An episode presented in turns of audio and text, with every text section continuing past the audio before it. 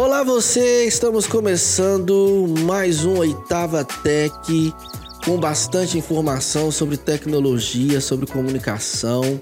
Nós que somos aqui da Oitava Igreja Presbiteriana de Belo Horizonte, né, Departamento de Comunicação, nos colocamos à sua disposição para tornar a sua vida mais fácil. E hoje nós vamos trazer aqui uma pessoa que sempre viveu enchendo a paciência para participar desse podcast. Você não tem noção, chorou, fez pirraça, bateu o pé. Hoje nós vamos receber aqui um camarada que é expert nesse mundo da comunicação. Ele é cineasta, olha que top, formado em cinema e sabe tudo dessa área, sabe sobre transmissão, sabe sobre ferramentas, sabe mexer com software. É muito conteúdo. Hoje nós vamos conversar com o nosso amigo aqui, mais conhecido como Pedro Henrique. Falou falar outra coisa? Eu achei que ele ia falar. Eu achei, eu achei que você ia falar o apelido, sabe? Apelido não.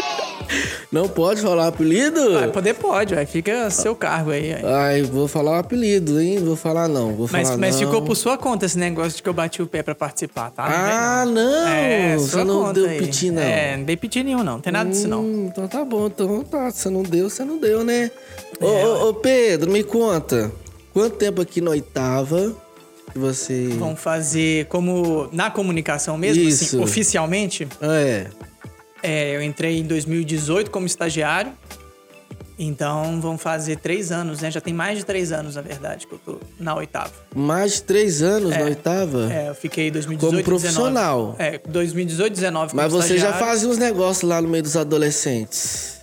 Sim, eu trabalhei na LR, que é a terceirizada que presta serviço pra igreja desde 2012. De som, áudio. Isso, fazendo... Vamos trazer LR, queremos você aqui. Eu tô Luizão, Daniel. programa de TV. Eu tô vendo aqui, é. Tô imitando um programa de TV. Nós queremos a LR aqui, o Daniel, Sim. né? O, o Luiz Rosas. Isso, aí eu trabalhei lá desde... Em 2012 eu entrei, aí comecei a fazer mixagem ao vivo, né? Do culto, PA e tudo, e auxiliar eles também. Isso desde 2012. É, e nesse tempo também editando vídeo pro Ministério de Adolescentes, pra Read, fazendo brincadeiras. Aí é que tá o- a questão, que é muito legal. Você começou é, aqui na igreja, no GR News, Uhum. nos adolescentes, aprendendo edição de vídeo, desenvolvendo nessa área. E aí depois você se tornou um profissional. Como é que foi essa transição? Como é que aconteceu isso assim? Na verdade, eu, eu quando eu fiz vestibular, eu fiz vestibular para engenharia elétrica e eu cheguei a estudar três anos de engenharia elétrica. Na minha cabeça, eu ia é, estudar engenharia e ia trabalhar nessa área do audiovisual. Eu estava estudando engenharia para trabalhar nessa área do, do audiovisual. Eu sempre gostei muito de som, sempre gostei muito da parte de iluminação. Então, o meu planejamento era puxar a minha formação de engenheiro para esse lado. Mas eu não tive uma afinidade muito boa com o curso de engenharia. E aí eu decidi sair, troquei. E depois de três anos fazendo, estudando engenharia, eu saí e fui estudar cinema.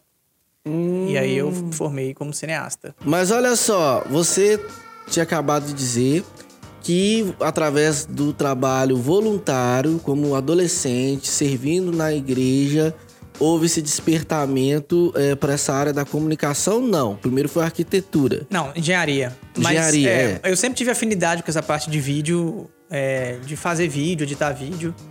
É, aí eu fiz, eu lembro até hoje, eu fiz um. Não sei se é um propósito, enfim. Eu sei que eu orei, falei assim, que começou a aparecer uns freela.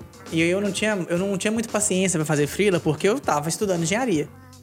E não dava tempo. Aí eu, eu orei e falei assim, ó, se eu tenho, eu tenho dom, então que só que eu só vou fazer comigo e com Deus. Eu só vou fazer coisa que for pra igreja relacionada a isso, essa parte de vídeo e tudo. Então, aí começaram a aparecer as coisas aqui. Tanto que em 2013 eu fiquei quase que seis meses aqui na oitava. É, a comunicação tava começando aqui na igreja, mais ou menos, assim, não tava muito Foi desenvolvida. quando isso? 2013. 2013, é, então a o coordenador era o presbítero Wagner. Gonçalves. Ah, então 2013, 2021 não tem tanto tempo a comunicação aqui, né? Formada. É, acho que já tinha, já tinha um tempo antes e tal, enfim. Mas eu conheci a comunicação da Ah, você conheceu em Isso, 2013. é. Ah, E aí fiquei aqui uns seis meses vindo aqui quase todo dia, é, descobrindo como é que fazia a transmissão. Eu já fazia uma transmissão nessa época, mas era muito mais simples do que se faz hoje em dia, dos cultos. aham. É, editando alguns vídeos, fiz uma série de vídeos para treinamento de líder de GECOI, de célula. E, e como é que foi esse processo? Porque hoje você está atuando aqui na comunicação como supervisor de- operacional, Uhum. de operações. Só no nome, né? Ah, não. Só no nome, né? Não, mas co- bem. Uhum. é por conta do conhecimento. Você tem muito conhecimento, que você sabe trabalhar com software, você sabe mexer na Blackmagic, que é um equipamento de. Inclusive, nós vamos fazer no nosso canal aqui, para você que está nos acompanhando, No YouTube, né? é, no canal no YouTube do Oitava Tech, nós iremos colocar aqui vários vídeos é, ensinando a mexer em equipamentos, ensinando a, a trabalhar com a Blackmagic, é, o software que nós usamos para transmissão. Eu posso te afirmar uma coisa: o padrão que nós temos hoje aqui é um padrão de TV. Sim. Uma, uma pequena emissora. Uma pequena emissora, sim. Uma pequena emissora de televisão já Uhum. tem todo esse equipamento que a gente tem aqui. Sim. Você, você concorda com isso? Concordo. É, quando a gente. A gente. Antes da gente. A gente tinha um equipamento aqui que a gente fazia a transmissão. E aí a gente optou por questões de é, manutenção, possibilidade de mudar, é, expansão também. A gente optou por uma, uma solução discreta que a gente chama, que os equipamentos são separados, não há uma integração física dos equipamentos, são vários equipamentos para fazer uma coisa. É, isso veio depois que a gente fez visitas técnicas, a gente visitou a, a Globo, a gente visitou emissoras. Ah, vocês chegaram a visitar a Sim. Globo aqui? Que É, legal. A gente montou com base tanto na Globo quanto na Rede Minas também. A gente visitou essas duas emissoras, né? E outras e outros conhecimentos também. A gente fez um estudo bem profundo de que solução que ia atender a gente melhor. Porque a gente vinha aí de quase 10 anos com o equipamento, que a gente estava tendo problemas recorrentes no final, do- Uhum. no final das contas com esse equipamento. Porque ele era inadequado pra gente. E era uma solução total integrada que pode atender muita igreja. Mas a gente identificou que para a nossa realidade era mais interessante ter uma solução discreta, uma solução, vários equipamentos para fazer uma, um- uma transmissão. Uma transmissão. E então isso exige muito mais estudo, exige mais treinamento, né? Então você tem que ter uma, um, um conhecimento técnico para montar esse tipo de, de solução, né? e você a buscou esse conhecimento técnico onde? Uai, conhecendo uma pessoa, conhecendo outra pessoa. é, Estudando na internet. Estudando na internet, conversando com gente, a gente tem é, acesso, né, a, a igrejas do mundo todo, assim, pela internet. Então a gente conversa com as equipes técnicas de outras igrejas. Quais igrejas... equipes é, grandes que você já teve troca de informação, de ideia, fora do igreja? Brasil, de igreja, é? Ah, vamos começar aqui, né? Aqui a gente conversa muito com o pessoal da é, Igreja Batista Central, da, da Central. Central. Isso. A gente conversa com o pessoal, bastante com o pessoal de lá. Um abraço para eles. Ah, manda um Um abraço, abraço nossos eles. lá. Isso aí. É. Eles também têm uma solução parecida com a nossa, discreta e tal. A gente conversou daqui, né? Aí o pessoal da Lagoinha também. A gente conversou com o pessoal da Lagoinha. Chegaram aí lá na, na Fomos. Rede Super? Na Rede Super, não. A gente foi na Lagoinha mesmo. Uhum. Na, na Lagoinha, pra essa questão de transmissão do culto. É, eu não fui, mas a pessoa da comunicação também chegou aí na Getsemane, daqui, aqui em Belo Horizonte. É, aí a gente tem contato com o pessoal de Pinheiros também. Da Ah, Igreja Presbiteriana de de Pinheiros. Isso. E aí, fora do Brasil, a gente tem contato com o pessoal que trabalha na Life Church, Uhum. né? É uma igreja referência também nessa sim, área. Sim, pessoal da Life Church, é, pessoal da Central, Central, Central Church, que tem várias centrais, Central né? Online, Central Church. É, uma vermelha lá no YouTube lá. Aham. Que faz os musicais muito malucos, muito doidos, assim. É, incríveis, assim. A gente tem conver- conversa com eles de vez em quando. E tem outras igrejas também que a gente conversa com o pessoal. E, as- e profissionais específicos também. A gente tem contato com o pessoal que faz. trabalha só com parte de iluminação cênica. Aí troca ideia de vez em quando. Muito por post do, do Instagram mesmo. Eles postam uma coisa, a gente fala, ah, que legal.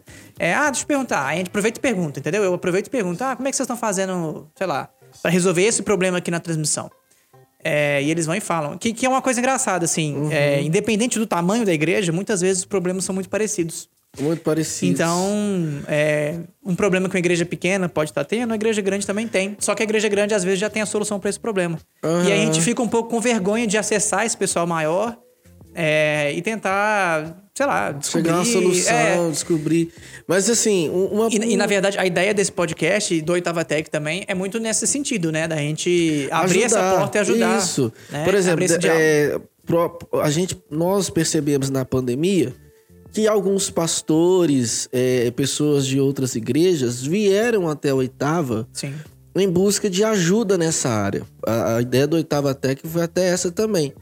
A- da- de nós é, se colocarmos à disposição para ajudar até outras igrejas que precisam Uhum. desse recurso e, e não conseguem ou têm uma certa dificuldade.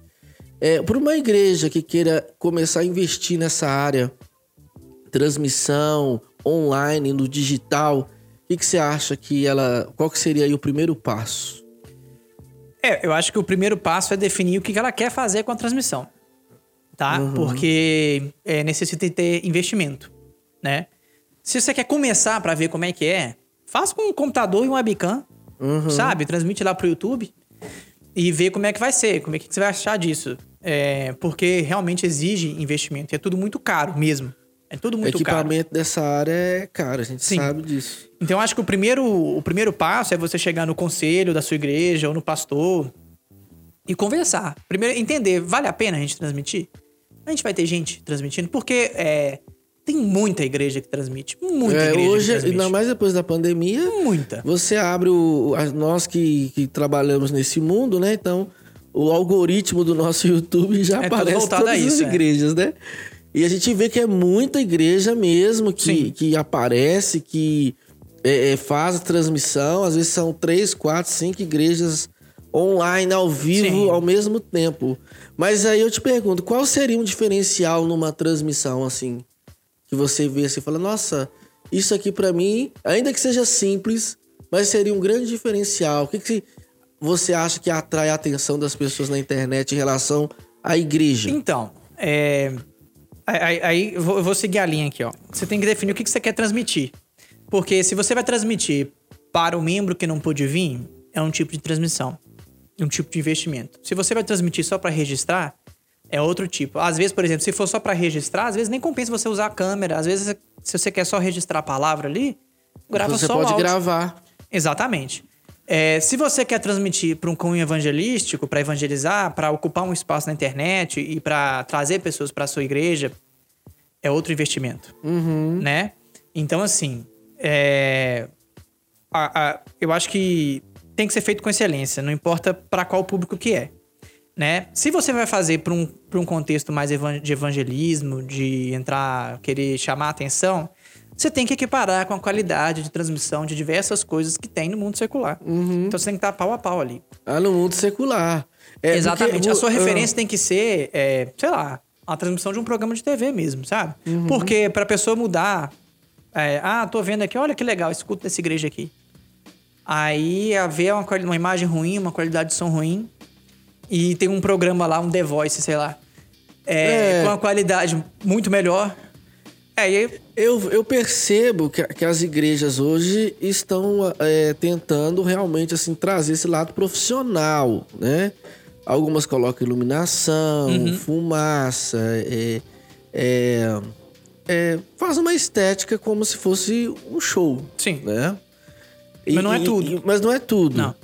Mas assim, é, você coloca essa estética na igreja, mas com qual objetivo? O objetivo seria o quê? Colocar uma, uma cara mais profissional no ambiente e transmitir isso para quem tá em casa, ver algo, como você disse, parecido com o secular? Ou você acha que isso é indiferente, que não faz diferença alguma? Como que você analisa esse comportamento da igreja hoje? Uhum. Que agora o pessoal tá querendo se profissionalizar, botar luz, botar transmissão, É. botar é, não sei o quê. E, e- e- e aí? Que, que, que você. Profissionalizar como uma você transmissão não é colocar, pintar a igreja de preto e colocar a luz colorida. não é isso. Né? É, o investimento em iluminação é adequar a iluminação do templo, por exemplo, para você ter uma transmissão de qualidade. Não precisa de piscar a luz, apagar a luz e ficar só um foco lá no, no pastor, em quem tá brigando, pregando, ou então no ministro de louvor. Não é necessariamente isso. Mas é você dar atenção e fazer o investimento necessário para você ter um padrão de excelência. É, na verdade, um, um grande. O, o, primeiro erro que as pessoas cometem, acho que transmitir o culto é só eu colocar uma câmera ou várias câmeras, né? E transmitir isso para a internet. Não é. Uhum. Não é só isso. Você tem que entender, se o meu culto vai ser transmitido para internet, então eu tenho que mudar algumas coisas que vão afetar o presencial também. Na parte técnica, eu preciso de ter uma mixagem de som específica para internet. Eu preciso de ter refazer a minha luz toda do templo para eu poder atender a internet e o presencial também. Agora, eu acho que isso é tudo muito importante, essa parte técnica. Mas é, eu coloco em primeiro lugar eu entender que eu estou transmitindo para a internet também. Por isso que eu falei, eu, se eu vou fazer, se eu só vou transmitir o meu culto para quem está em casa, é uma coisa. Se eu só vou transmitir para quem não veio, é outra. Se eu vou transmitir para ter um alcance evangelístico na internet, eu tenho que pensar nesse culto também para a internet, porque existem especificidades próprias. E aí até sai da nossa alçada como técnico, porque vai entrar em questão de liturgia, uhum. em questão do formato da palavra, entre em outras é, questões. No caso, tem que ter um alinhamento da equipe técnica da, da igreja com a parte litúrgica, que normalmente são os pastores Sim. que produzem. Então tem que haver um alinhamento uhum. é, entre ambas as partes. E, e aí eu queria te perguntar o seguinte: a, a, partir do momento que a pessoa identifica, porque você tem que fazer uma análise do que você quer fazer, uhum. né?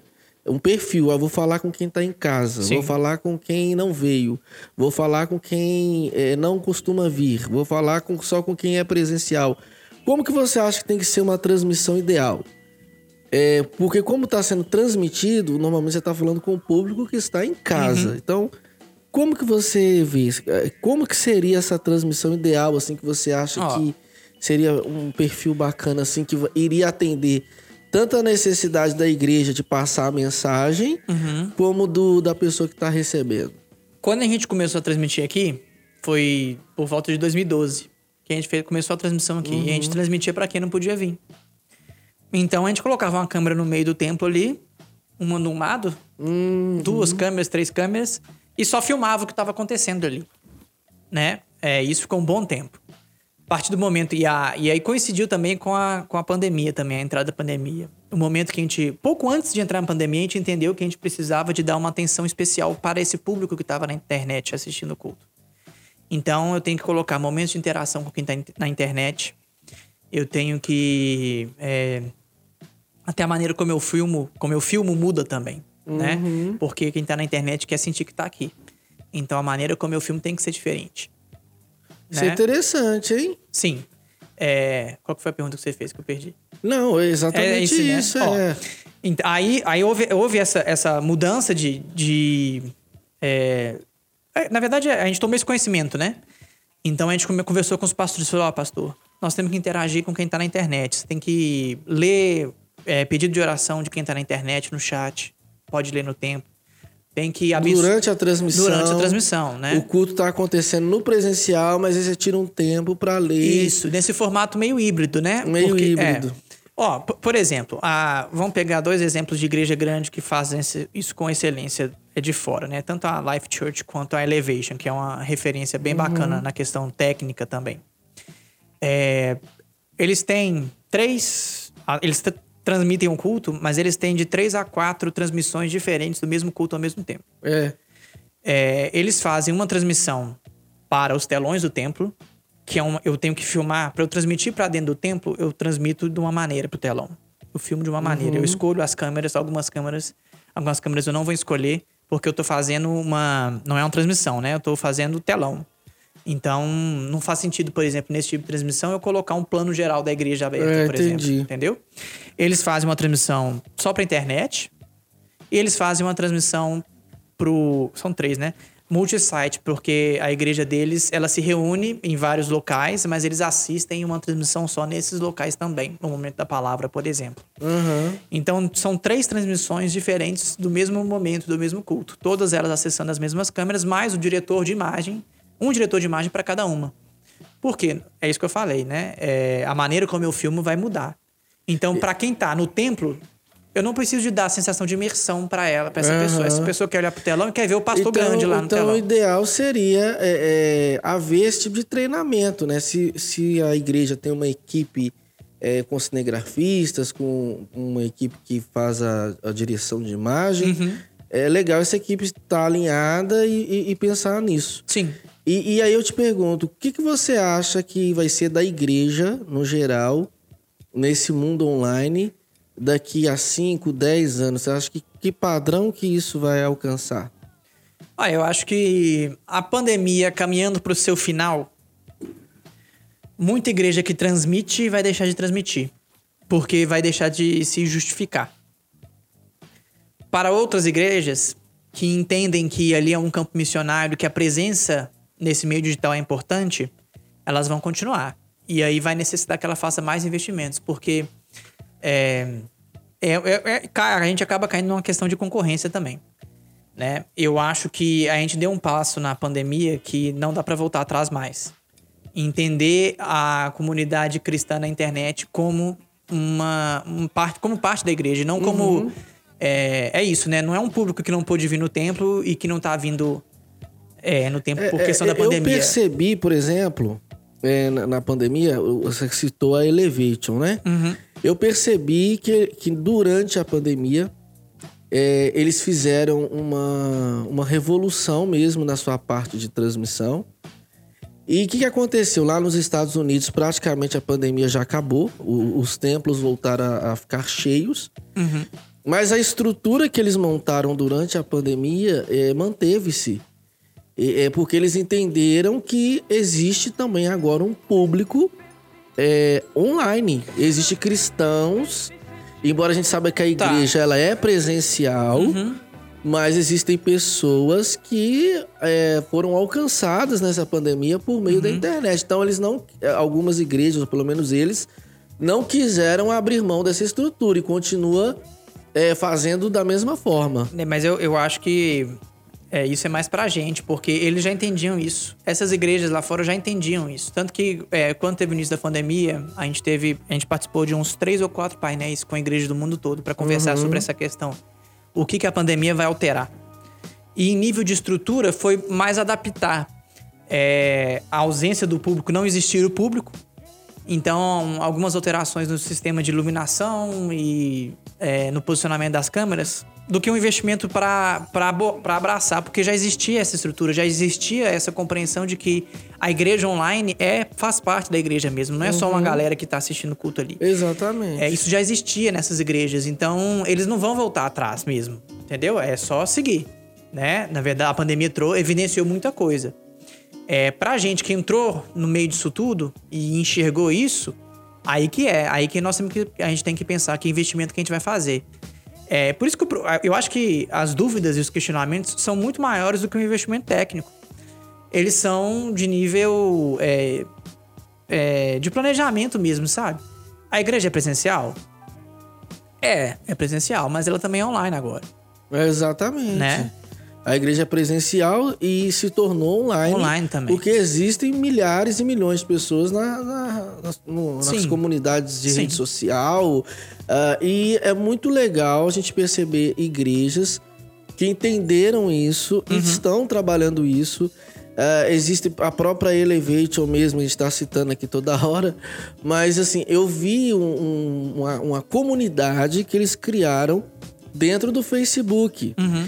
Então, assim, muitas pessoas que às vezes não teve nem condição de ir até lá estão se tornando até membro dessa, dessa igreja por meio do- das mídias sociais. Então, assim, você acha que é possível ter a igreja online é, casada, juntas, andando paralela com a presencial? Eu acho que a partir do momento que você acredita que essa igreja online exista, você tem que ter ações para fazer com que ela não fique só no online. Eu concordo que é, a gente tem que ter algumas coisas presenciais. É, até porque eu acho que a interação, e a comunhão online, ela, é, ela não é completa Não, não. né? É, então, ao invés de rejeitar isso, a gente tem que entender como que eu trabalho as especificidades disso, né? É, não tem como você batizar a pessoa online. É online, não tem como você tem batizar como. a pessoa online. Você tem que. Eu não tenho que ir até ela, Aham. né? Seja pro pessoal batista levar uma, ba- uma, uma bacia, uma banheira, seja pro pessoal presbiteriano Aspergir a As- água. É, é, isso é uma especificidade desse público. É, porque a igreja, na verdade, na sua essência, no que está na palavra, Uhum. é a comunhão, né? A comunidade de pessoas. Então, a igreja são é, um- uma quantidade de pessoas que se reúne, que se ajunta para buscar a Deus. Ali é uma comunhão, uma comunidade. Uhum. É, é, e aí se forma a igreja. O, o problema, Alisson, é que a gente está muito preso no conceito de que igreja é essa estrutura física aqui. É, eu eu não digo estrutura física. A igreja não é templo, mas a igreja são as pessoas. Sim, E- então, e- ó, se eu, se eu tenho um membro, uma comunidade de membros, eu tenho, sei lá, 10, 15 membros em Brasília, da oitava, por exemplo. Eu não tenho que mandar um, um, um missionário, um pastor, para começar a pastorear esse pessoal lá, Lógico. não é? É eu verdade. tenho que treinar alguém desse, desse pessoal lá pra é, pastorear eles, Isso. começar. Sei lá, é uma futura igreja que pode crescer, deixar de ser só um grupo de membros da oitava lá e virar uma virar oitava uma igreja lá, oitava por igreja. exemplo. É. Então você acha que o online ele pode ser utilizado então como o quê? Como uma ferramenta de evangelismo, como uma isca para atrair pessoas e depois se formar uma igreja? Eu acho que tem isso. E eu acho que tem gente que vai ficar só no online mesmo também. Tá? Eu acho que tem gente que vai só ficar no online também. Eu acho que a gente tem três públicos diferentes ali na internet. Eu falo por mim. Eu assisto pregações de outras igrejas e transmissões de outras igrejas. É, como. Pra, pra eu assistir, por assistir mesmo, pra ver a palavra. Eu gosto da palavra do pastor fulano de tal. Vou assistir, olha, vai ter um congresso super legal sobre o assunto tal. Ah, Congresso de Jovens da Elevation, por exemplo. Uhum. É, musical de Páscoa da Central Church lá. Não, vou assistir. Muito top. Super Uhum. legal. É, mas a minha, a minha. Eu sou membro daqui. A minha igreja local é essa daqui. Né? Oitava aqui em Belo Horizonte. Então eu, con- eu congrego aqui. Eu, dizimo, eu, eu, dou, eu dou meu dízimo aqui. Eu né, tomo a ceia aqui e tal. Não vamos nem entrar em questão de ceia. Hum. Porque tem igreja que faz ceia online tem igreja que não é, faz. que não Aí faz, não, é não outra cabe a nós. história, é. é, é- Mas a minha igreja local, a minha igreja é aqui. Mas eu assisto outras igrejas online. O outro público é aquela galera que pastor Jeremias, inclusive, com o pastor Hernandes no Salo de Prosa, fala isso, né? É o pessoal que vira e fala assim: não, a minha igreja, eu vou em todas as igrejas na internet. Eu- quem me pastoreia são os vários pastores que estão na internet. Não, isso aí é furada. Não, é furada. Por quê? Porque não tem uma pessoa pra fazer um acompanhamento seu, você não tem com quem você possa conversar. É, Sabe, você não tem uma pessoa que te conhece, porque um pastor que tá pregando na internet ali, só na internet, ele não sabe quem tá assistindo, não não. tem, a- é, não sabe quem tá vendo. Né? Não A- tem a- a- o apego pessoal, É, né? O, o, o contato pessoal. Sim, apesar dessas igrejas grandes que têm uma presença muito forte na internet terem pastores específicos para o online. Mas não é a mesma coisa. não é a do- mesma coisa, né? É, então tem esse público também que fala que quem eu sou, né, vários pastores na internet. E tem a galera que tá ali que vira assim e fala assim: olha só, eu não posso, eu não estou em Belo Horizonte, mas eu quero virar membro dessa igreja. E aí? A pergunta é: e aí? E como aí? que essa igreja Como vai é que essa abraçar? igreja- exatamente. Essa igreja vai virar pra essa pessoa e vai falar assim: não, você não pode ser membro da, da oitava, ou da central, ou da sei lá o quê, porque você não tá aqui? É, E aí? exatamente. O, o- a questão do online gera ju- justamente isso. Aí Deus não colocou no coração dela, dela ser membro dessa, da nossa igreja? Exatamente. Uai, então eu tenho que me virar pra conseguir atender essa pessoa. Exatamente, E porque aí? a partir do momento que você se coloca, coloca a cara na internet, a igreja coloca a transmissão, coloca a cara na internet, ela tem que entender que ela está sujeita a esse tipo de situação Sim. de receber esse público pela internet. Por isso que o problema não é técnico. Entendeu? Uhum. Assim, as questões técnicas, técnicas vão ex- existir. E aí é alinhar a expectativa com a realidade, né? O que, que eu quero fazer, o que, que eu consigo fazer. E o que, que eu posso fazer, vamos dizer assim, né? Então, eu não vou fazer. Sei lá, comecei agora, eu não vou conseguir fazer uma transmissão como se fosse um. Não, não, sei não lá, vai. uma Hillsong, por exemplo. Uhum. Né? Ali tem investimento, anos de investimento, né? E profissionais. Então eu tenho que alinhar a minha expectativa. Agora, a partir do momento que você alinha a sua expectativa, você quer investir? Não vou, vou investir, vou investir. Começa a crescer, beleza. Eu posso ter é, quantos equipamentos for necessário, eu posso ter uma emissora de televisão dentro da minha igreja, mas eu posso, mesmo com, mesmo com toda essa formação técnica e equipamentos aqui, eu posso não estar atendendo a pessoa que está online. Eu não posso estar atendendo a igreja online. Porque eu não vou atrás dela, porque eu não tenho ações Que partem da minha liderança, que partem da, da, da- do pastoreio mesmo. Eu não tenho ações para cuidar dessas pessoas online. A gente é só uma ferramenta. A parte técnica é uma ferramenta. Ela abriu o mundo. Entendeu? Aham. Eu posso ter um membro, sei lá, é, do outro lado do planeta. Como que eu vou cuidar dele? Eu preciso de ter. Ele vai ser membro mesmo? Então eu tenho que, sei lá, o pastor tem que entrar toda semana, conversar com ele no Zoom, sei lá. Você entendeu? Tem que ter esse tipo de ação. E isso não cabe a nós, porque a gente tá trabalhando com a ferramenta. É, uma ferramenta que eu acho muito legal também, que eu já vi sendo usada em transmissão, é o que você falou do Zoom, né?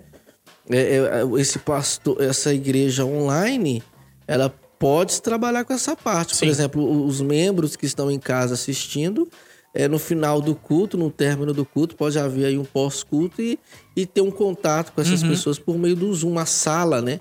Uma sala que essas pessoas vão acessar e vão ter um contato mais pessoal com, com, com um líder ou alguém que é responsável, um pastor online ou, ou um líder de célula, né? Inclusive você é líder de célula aqui, Sim. Co- Como é que chama a sua célula?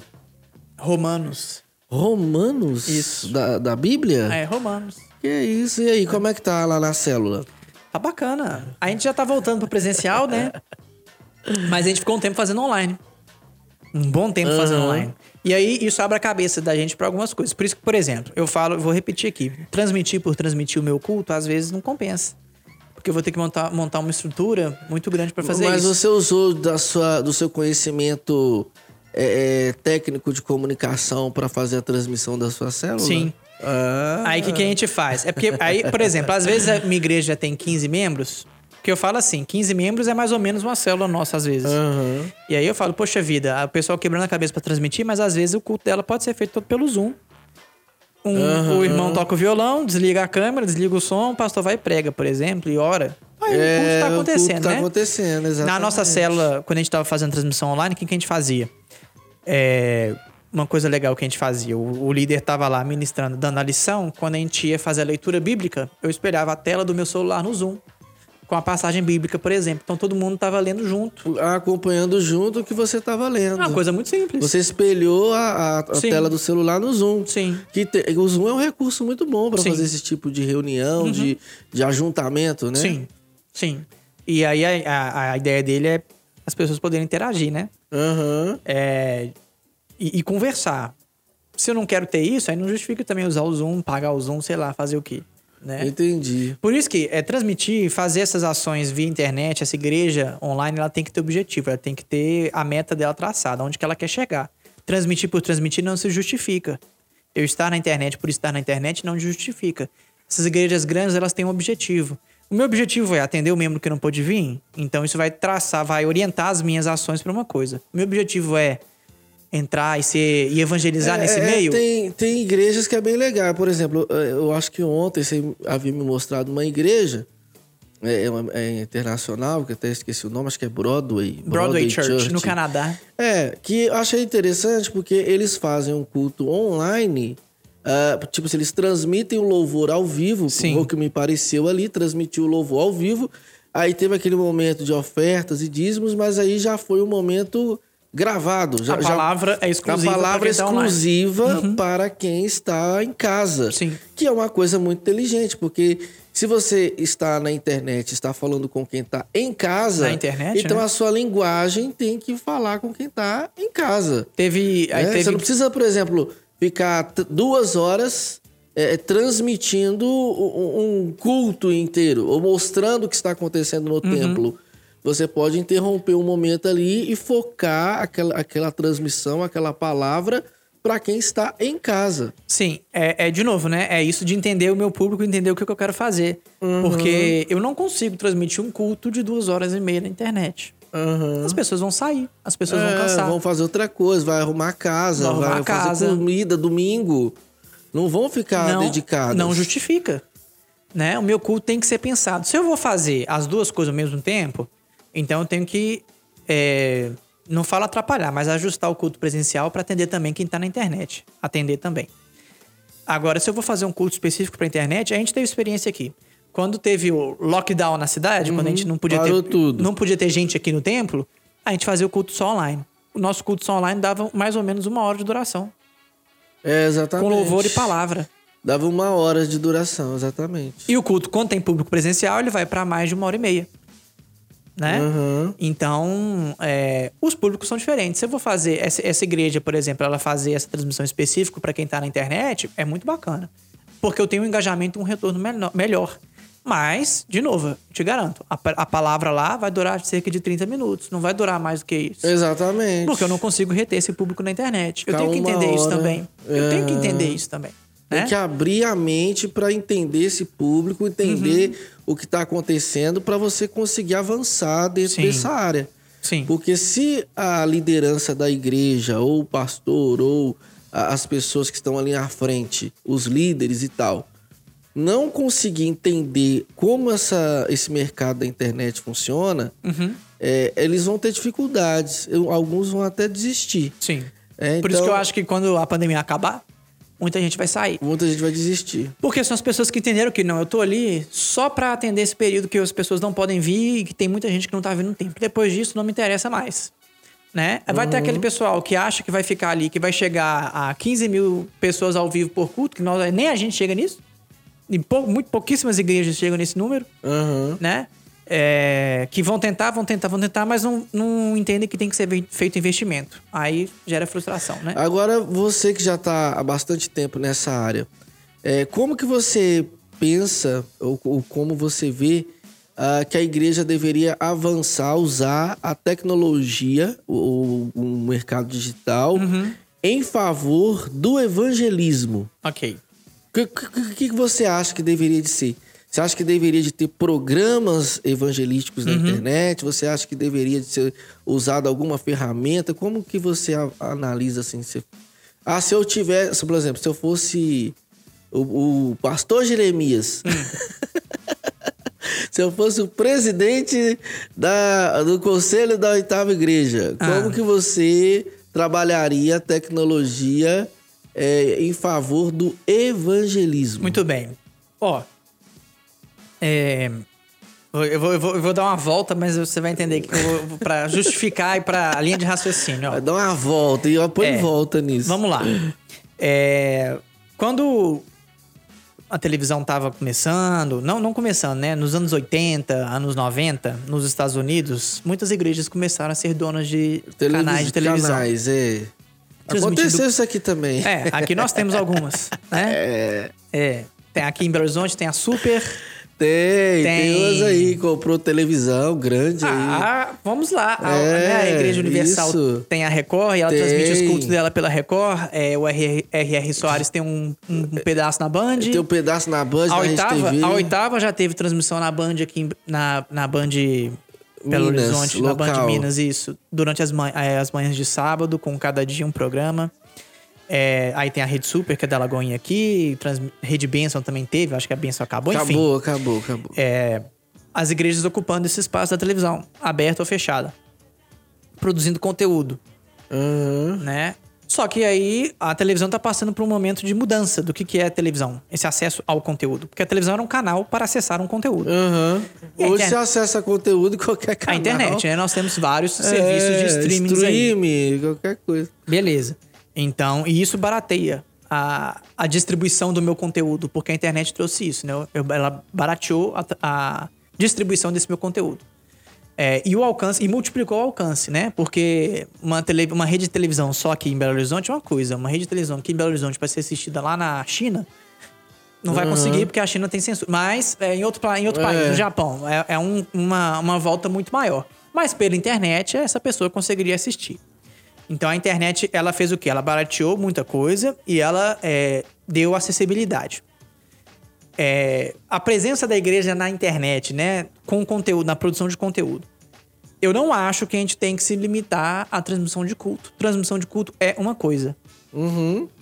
É, é uma coisa. É um, é um É só um braço, só uma ferramenta. É uma coisa. É uma. Uma coisa. Exatamente. A gente tem que produzir conteúdo.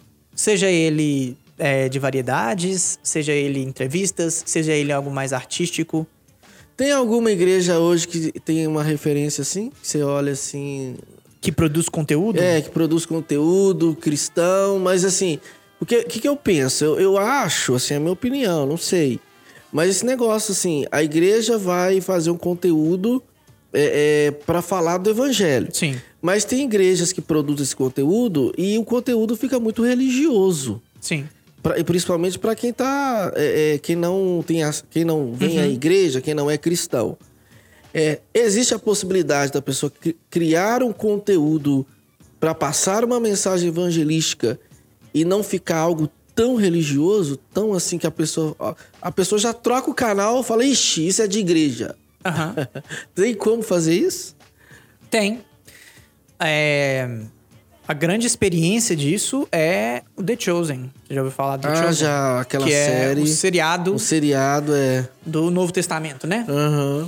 É, ele é a obra financiada coletivamente, é o o que teve o maior financiamento coletivo de todos os tempos, que já conseguiu arrecadar a maior quantidade de fundos. É, é um conteúdo, é, é uma série, né, baseada na Bíblia.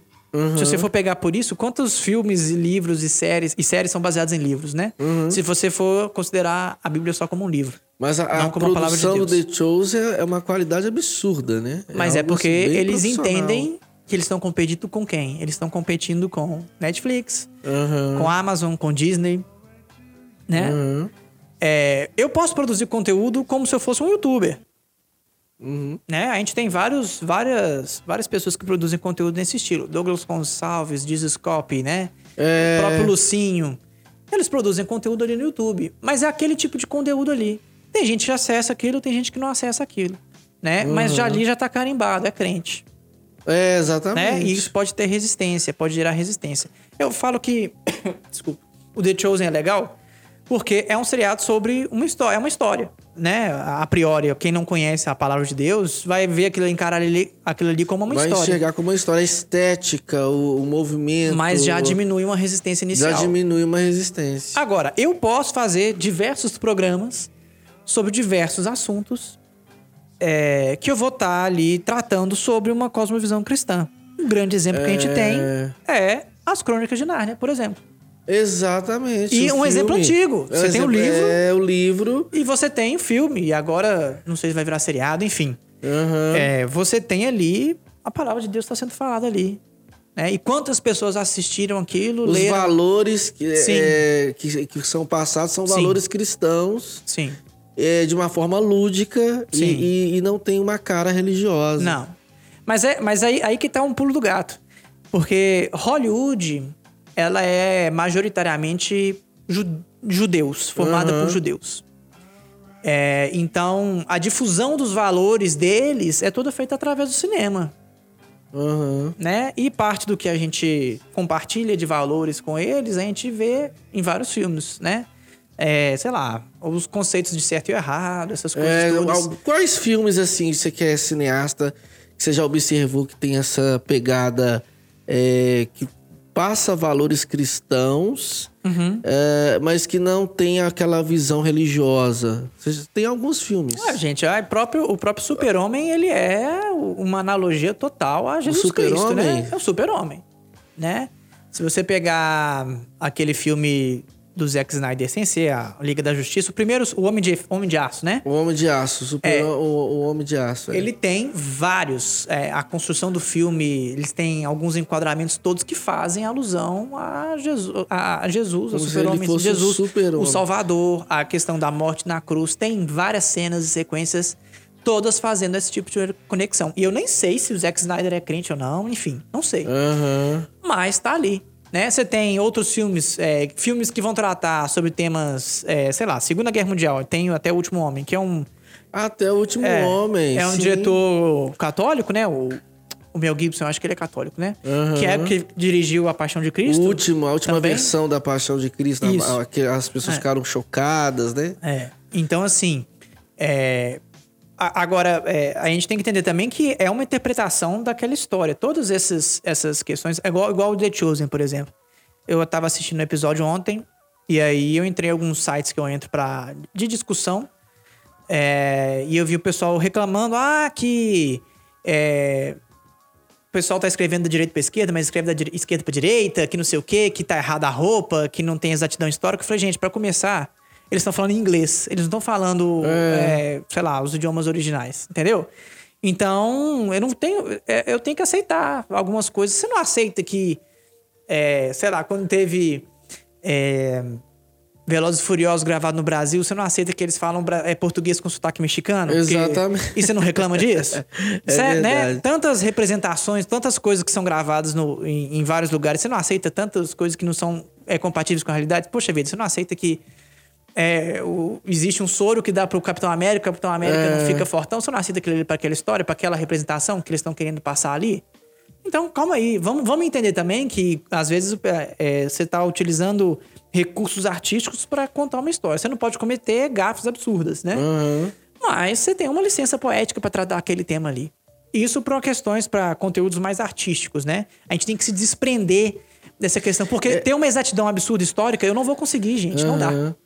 É, a ti- é, que você acha que, ah, de forma evangelística, conteúdos poderiam ser produzidos envolvendo essa questão da cultura, Sim. da arte, é, é, é, documentários? Eu acho que o Brasil, em termos de evangelho, é muito pobre em relação a, a se usar de recursos culturais, né? Estilos de música, estilos de roupa, é, filmes, documentários, séries é, que não tem aquela cara religiosa, mas Aham. que ali dentro vai conter valores é, que têm referência cristã. É, é, você acha que o Brasil, as igrejas brasileiras é, precisam avançar mais nessa questão? Eu acho que a gente tem que mudar a ideia. É, tem um filósofo que chama Huckmacher. Uhum. Ele, ele tem um livro pequenininho que chama A Arte Não Precisa de Justificativo. Muito legal, recomendo todos a lerem. É, e aí, dentro dessa discussão e desse livro e as coisas que a gente é, pensa depois, existem duas coisas. Existe uma arte cristã, um conteúdo cristão, e um conteúdo ou uma arte feita por cristãos. Uhum. Tudo que, aí é a minha opinião, tudo que é uma arte cristã, ela já tem uma estética própria, ela já tem uma, uma cara própria. E é isso, pra mim, que vem essa questão. Ela cria, às vezes ela cria barreiras, né? Um filme de crente. É, aí todo mundo, normalmente, filme de, filme de crente. O que é um filme de crente? Filme de crente vai ter o cara, aí tem um momento que o cara ora. É, que ele, E aí acontece tudo de errado na vida presença, dele, igual tem aquele quarto de guerra. É. Acontece tudo errado, aí a pessoa vai orar, aí trai a esposa, É, não sei ah, o quê, sei é fogo. Filme de crente. É filme né? de crente, é. Agora, você tem um filme. Aí vamos citar um exemplo: um filme feito por cristão seria As Crônicas de Nárnia. Aham. Você tem a, a diferença. Às vezes a gente não precisa de mais. É, de filmes e pro- programas de crentes, para crentes. Às vezes a gente precisa de coisas feitas por crentes. Por cristãos. É, o cristão cristão não vai ir contra os seus princípios quando ele for produzir um conteúdo. Uhum. Mas ele, é, um cristão fazer um conteúdo, ele, é isso, né? Ele não vai contra os seus princípios e os seus valores, mas ele vai fazer uma coisa que não é um conteúdo é, com cara de crente, né? Vamos dizer assim. Aham. Eu acho que esse exemplo de um filme de crente pro, pro As Crônicas de Nárnia é bem interessante. É, porque é isso. Eu vou fazer uma coisa gospel. né? É. A música gospel tem uma cara. Filme gospel tem uma cara. É, eu percebo, por exemplo, até na própria música, é, cantores que adotaram estilos musicais Diferentes. diferentes. É um exemplo que hoje não- não está mais tanto em voga assim, né? É, por conta de situações, eu não vou comentar aqui. Mas, é, por exemplo, a gente já teve o exemplo do Thales Roberto, Sim, que uhum. cantava um black, um soul. é, é, Hoje com tem aquela preto no voz, tem branco. preto no branco. Preto no branco nem sei se tem mais. Tem. Acho, Mas acho o, que ah, tem. Uhum. nem ouço mais. Mas o Thales, eu, eu lembro que foi um- uma coisa assim, bem diferenciada, porque ele, ele tem a voz black, soul. Ele trouxe algo da cultura, Uhum. até secular, da cultura do mundo mesmo, né? Secular, do mundo, que a gente vive no mundo, a gente não vive em outro planeta. Então ele, ele trouxe essa, essa veia artística da cultura black soul, introduziu isso no meio cristão e ficou uma coisa legal. Deu Sim. muito sucesso, deu muita audiência, foi até parar na Globo, fez vários programas lá e tal. Então, assim, quando eu percebo que o crente, o cristão, tem essa dificuldade de investir mais nesse papel de colocar é, a coisa cultural que está Sim. disponível a favor do evangelismo. A gente não faz. É, é isso, né? A gente não produz conteúdo por, por, por produzir. A gente só. A gente tá. é, na- ultimamente a gente produz conteúdo crente e a gente não produz conteúdo. A gente precisa de produzir mais Exatamente. conteúdo e menos o conteúdo crente. cristão produzir conteúdo. Sim, e não conteúdo E crente. não, e não conteúdo É. crente. Aí, aí vem as discussões, as discussões. Ah, mas essas músicas que o Thales fazia é, não são congregacionais. Aonde que tá escrito que toda música Não, é. feita por cristão tem que ser congrega- Não, congregacional? é, não, não, Não precisa. bem. Não precisa. Não precisa. Não precisa. Entendeu? Não precisa. Só tem inspiração, escreve Não é? uma música. É, porque se, for, se a gente tiver esse tipo de pensamento, a gente tá fadado a fazer é, transmissão de culto e videozinho de. Não tô, não tô Ah, debochando. videozinho, é o Mas vídeo, vídeo de devocional. E tá preso a isso. A gente precisa de expor o nosso ponto de vista e a nossa cosmo- cosmovisão na internet. A gente precisa de entrar em temas mais complexos. A gente precisa de É. falar de Por que, que nós não podemos fazer um programa falando sobre política? Por que, que nós não podemos fazer um programa falando sobre Sei lá, Sexualidade. teve um seriado agora super. É, WandaVision falou sobre luto. Por que, que nós não podemos fazer um conteúdo falando sobre é, é luto? interessante, o WandaVision realmente. é- Ela, ela- a Wanda, no caso, a feiticeira escarlate, né? Teve uma, Sim. uma perda muito grande. E aí ela se fechou dentro de uma bolha. Olha Uhum. que interessante isso. E ela criou o próprio mundo dela dentro dessa bolha. Ali tá de forma lúdica, porque é uma série com heróis. Mas existem muitos jovens e Sim. Uhum. pessoas que estão nos acompanhando agora que estão vivendo assim. O que, que acontece, Alisson? É, pessoal de igreja, é, e a gente às vezes cai nesse, nesse erro, a gente constrói barreira. A gente vai e acha um absurdo um seriado desse, ter alguma coisa que vá contra algum valor nosso algumas vezes. É, mas esse seriado nunca se propôs a seguir os nossos valores. Por isso que a gente precisa de mais artista, técnico, de gente cristã nesses Uhum. lugares. Roteiristas, etc. É. Mas enquanto a gente não tem uma presença tão forte nesse pessoal, a gente não tem. A gente não consegue ditar as regras das coisas, entendeu? É, mas isso não quer dizer que a gente tem que rejeitar todo, todo esse conteúdo. WandaVision trouxe é, uma discussão super legal sobre o luto, Sobre o luto. de uma maneira super interessante. Loki veio aí, discussões super interessantes sobre predestinação, sobre destino, sobre. sobre destino, Sabe, sobre. é- É, muito interessante que mesmo. a gente perde muito se a gente rejeita isso e não, e não acessa isso e nem considera discutir sobre isso, né? Quem sabe no futuro a gente tem um, sei lá, um produtor de conteúdo, um diretor, um roteirista, sabe, produzindo um super-herói, sei lá, que os valores cristãos estão ali, entendeu? Cristãos, Exatamente. Né? É, e, não- e também não vai contra eles, né? Ah, eu lembrei de um agora, gente. Isso é do tempo do Arthur Miller, que tá aqui na sala.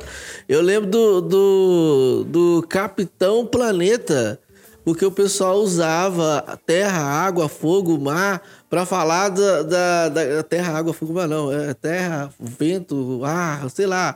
E, e o Capitão Planeta, pra quê? Pra falar sobre sustentabilidade. Uhum. Isso na, na década de quê? De 90. É.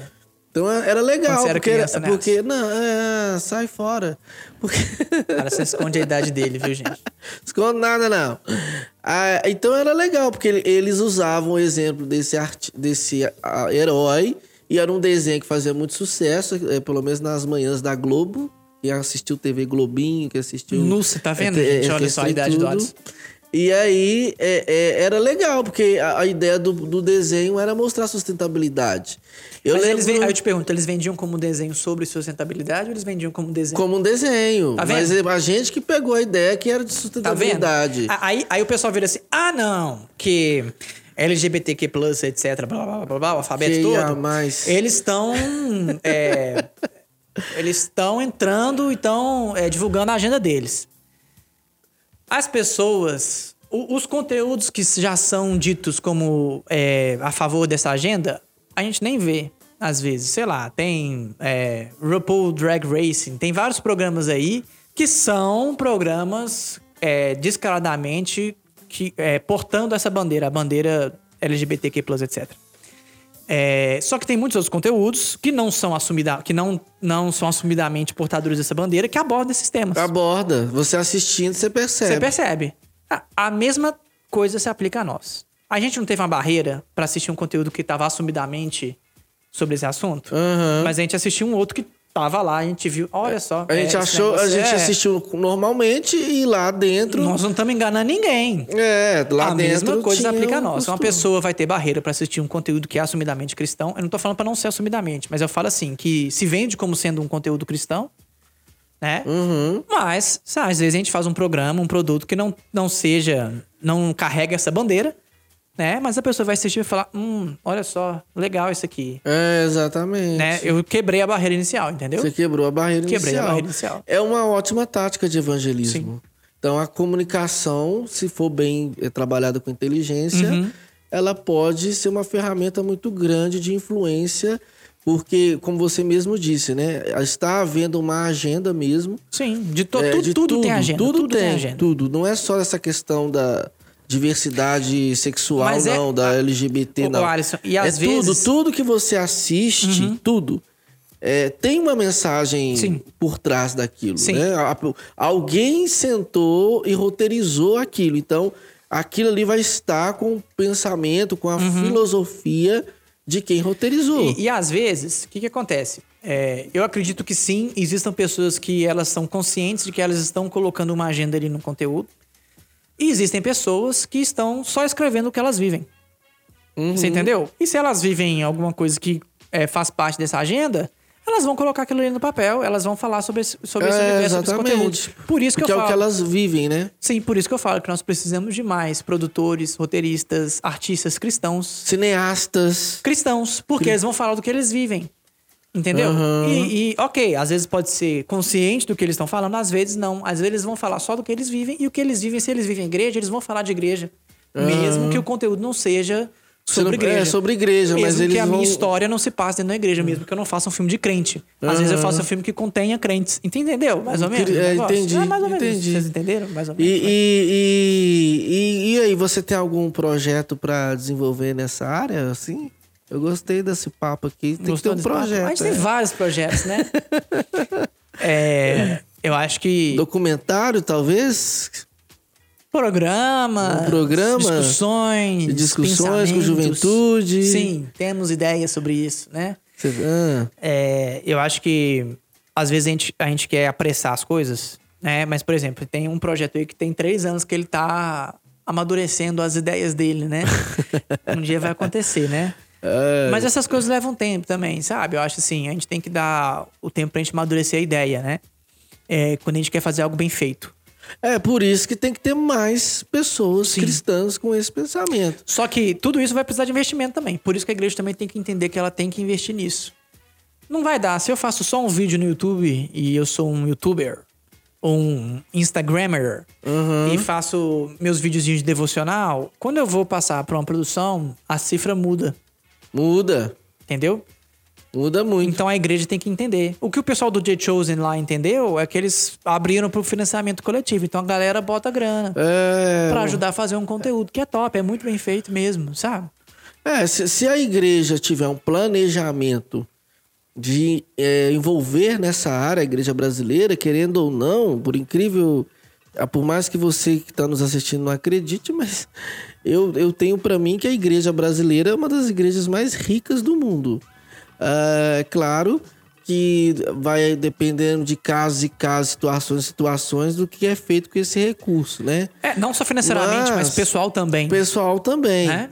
Então, assim, eu tenho pra mim que se as igrejas, todas elas, é, aqui no Brasil e no mundo, é, tomasse essa iniciativa numa Uhum. forma coletiva, é, por exemplo, a gente citou o nome aqui é, de uma organização, né, que, que a gente é, as pessoas falam que ou as pessoas dizem que é a igreja, ah, que é a Universal, por exemplo, tem uma Record, uma emissora Uma de emissora televisão, por trás, é. né? que Tem uma produtora que produz as novelas e poderia Casablanca. isso e poderia fazer esse tipo de conteúdo, não Sim. só ficar fazendo novela bíblica, Sim. mas fazer uma novela que uma série que realmente as pessoas vai ser uma série comum, normal, Uhum. como se fosse uma, um filme, pode ser de ação, de drama, Sim, que tem mas valores. que, tem valores ali é, subtendidos e, e cristãos isso, e Cara, que vai passar uma mensagem positiva para quem tá em casa. Uhum.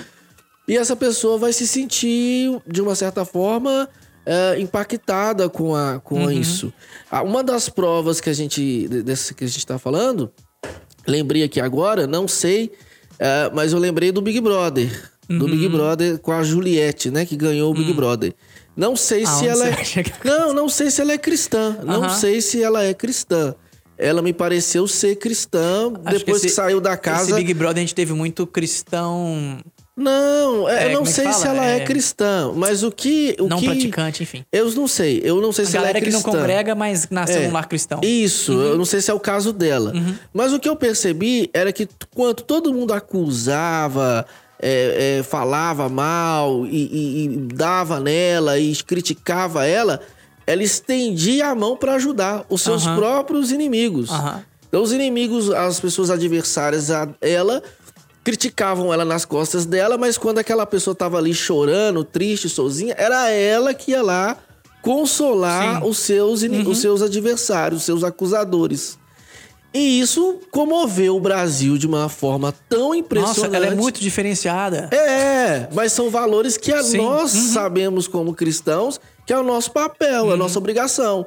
Mas lá fora, no meio secular, no mundo, as pessoas acharam aquilo no que que coisa extraordinária, essa mulher é especial, essa mulher é diferente. E ela ganhou o programa lá Ganhou. e ganhou mais de 30 milhões de seguidores no Instagram. Bateu recorde. Exatamente. Então, assim, é- é, não sei se ela é cristã, mas esse comportamento dela se assemelha ao comportamento de uma pessoa cristã. Sim. E ela estava dentro de uma casa ali, sendo vista pelo Brasil inteiro, pelo mundo inteiro. Então, ou seja, se, no- se a igreja entender que há como você colocar é, é, as mensagens do evangelho dentro dessa, dessa dinâmica, dentro dessa, desse roteiro, a, a gente consegue alcançar muita gente que vai se sentir impactada. Ah, o- o- a experiência das telenovelas é uma experiência super válida e que deu super certo, né?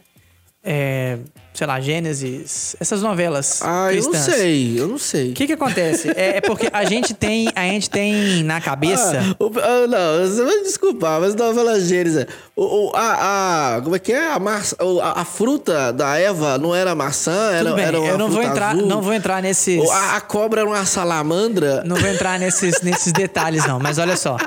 É porque a gente tem. A telenovela já vem. Ela historicamente é tratada como um subproduto de cultura. Como No a, Brasil, né? a gente tende No Brasil, a diminuir. novela no Brasil é. É porque brasileiro. Ele tem a síndrome do vira-lata, né? Tudo que a gente faz é, é, é pior do que as outras coisas. é mais fácil você virar e falar, eu não gosto de novela, do que você falar novela é ruim. Entendeu? É, na verdade, até mais honesto. Eu não gosto de novela.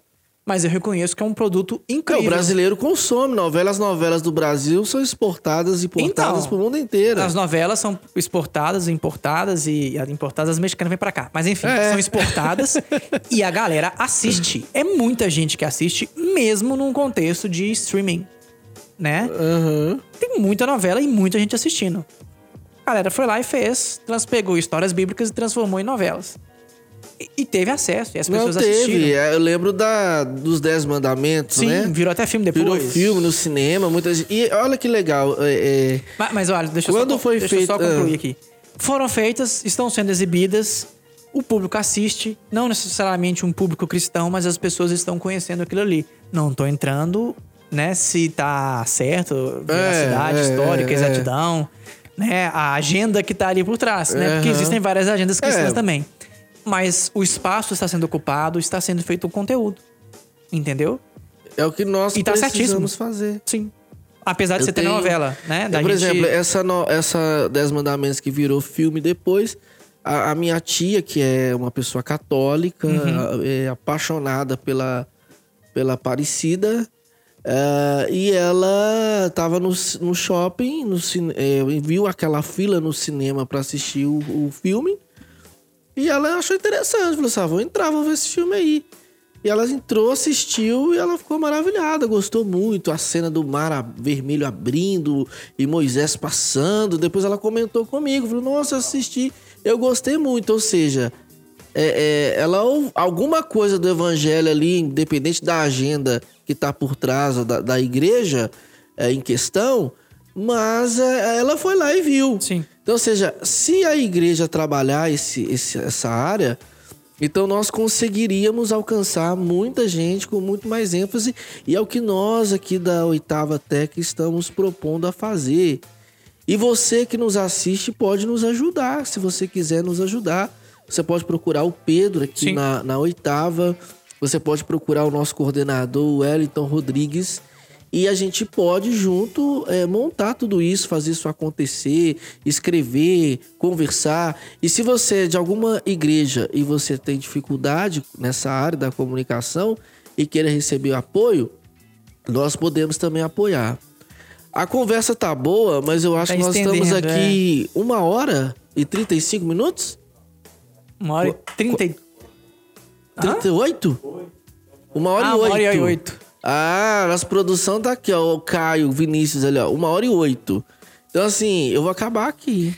É. Ó, a pessoa pode entrar em contato com a gente. Até, não, pode até falar, ó, pode entrar em contato com a gente pelo e-mail oitavatec.oitaviigreja.org.br. Ah, nós agora. Olha que chique. Nós temos agora um e-mail é, é, nominal. Oitava Tech. A arroba instituição Oitava Igreja. Oitava Tech, arroba Oitava Igreja. É isso, desse jeitinho que você fica. Oitava Tech. Nossa, nós estamos muito bacana aqui, Arroba oitavaigreja.org.br. Pode E eu, entrar em e eu contato. gostaria de pedir para você se inscrever nesse canal, compartilhar, é, mandar para amigos. E nós iremos trazer mais conteúdos aqui. Vamos, você vai ver mais pessoas aqui no canal, o próprio Pedro mesmo. Nós vamos fazer aqui uns. A pessoa uns- pode mandar temas. Ah, eu quero saber sobre isso, conversa sobre isso, que a gente Isso, vai. É, exatamente. Sugestões de temas. O que, que você quer é, saber sobre comunicação? Nós temos aqui é, redatores, nós temos aqui jornalistas, nós temos aqui cineastas, nós temos aqui pessoas que trabalham com marketing, designer, Sim. editores de vídeo. O que, você quer saber? É só você mandar a sua pergunta e, e e mandar o tema, né? Sugerir um tema pra gente poder conversar aqui e te ajudar. Isso aí é um recado pra quem tá assistindo, escutando só pelo Agora podcast. você não é sério assim, hein? Igual você tá aqui. Ah, mas eu tô, eu tô falando, tô conversando. Não, pera aí, ó. Gente. Quem, quem tá escutando isso pelo podcast, o, o, o podcast também tá no YouTube. E no YouTube tem outros conteúdos além dessas Ah, é no aqui, YouTube, né? exatamente. E você que está no Spotify, você pode nos ouvir no carro e pode mandar sugestão também. Isso, Ou em casa sugestão. e tal. Agora, eu, eu, eu fico sério quando eu tô conversando assuntos sérios, velho. Nossa, você tá muito sério. Ô, Que gente, é isso, mas você não menino- fez nenhuma piada. esse menino não é A minha sério. água até acabou. Eu tô tomando essa água aqui, deve ter meia hora que eu tô tomando essa garrafa, essa caneca Para vazia de aqui, ó. show, para de drama, você nem toma água. Nem tomo. ah, Você trouxe a caneca pra mostrar que a, a caneca que fizeram pra você, ó, com, Uhum. uns bigodinhos aí. né? Esse, é outro agora- assunto. é outro assunto esse negócio aqui. Vai falar, não. Ó, é outro assunto. Então, vambora. Vambora. Porque a gente vai ficar aqui com Que que mais é isso? 10 É- minutos, é né? Teletubbies? É Nós hora de dar embora. tchau. É hora Não, de calma, dar tchau. você tá desligando aí? Calma, calma. Ele tá Ô, mexendo gente, nos o Caio tá desligando aqui, ó. Ó, manda sua mensagem pra gente, tá? Até uma próxima.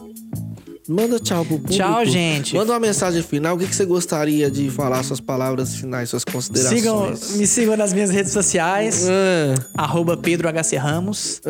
ah, HC Ramos, tá? Pedro HC Ramos. Tô no Instagram, Twitter. ah. Tá bom? Ah, famosinho. Famosinho, é. Vou Até arrumar minha sobrancelha aqui, ó.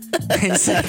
Tchau. Siga a gente lá, siga o Oitava Tech, siga o Oitava, siga o Alisson também, tá, gente? Ah, eu não vou vou fazer propaganda minha, não. Faz não? Faço, não. Siga um Caio. Caio Vinícius, fotógrafo. É, fotógrafo. Aliás, o primeiro podcast é o dele, tá? Vocês podem acessar lá, já tá no canal. Então, Tá. tchau, tchau. tchau.